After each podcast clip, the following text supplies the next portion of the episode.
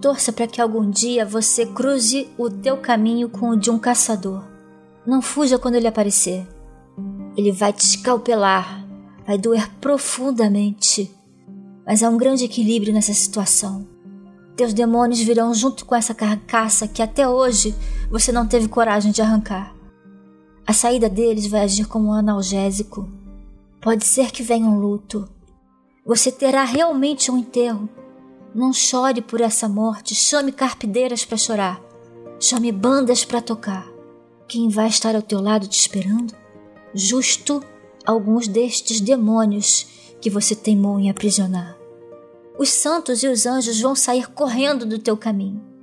E te prepara. Vai ser terrível olhar para esses seres perfeitos, com auras e asas, e descobrir que não são eles que você tem de mais autêntico. Seguindo teu velório estarão apenas os demônios que você tanto rejeitou. Você vai olhar para eles com olhos doces, tentando encontrar nele os seus perdidos. Você vai se encontrar você vai se deparar com os teus achados. Então quebra o casulo, retire as máscaras, rasgue a velha pele, convide alguns deles para retornar. Reencarne, não como um homem santo, criatura em ascensão.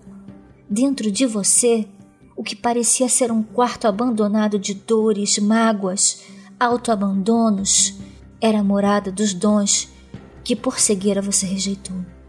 Passe a olhar o mundo pelos olhos desse teu diabo ferido. Na recuperação dele se encontra a realização dos milagres que os santos te prometeram, e a tua ignorância nunca te permitiu enxergar que cumprir esse seu destino só cabe a você mesmo.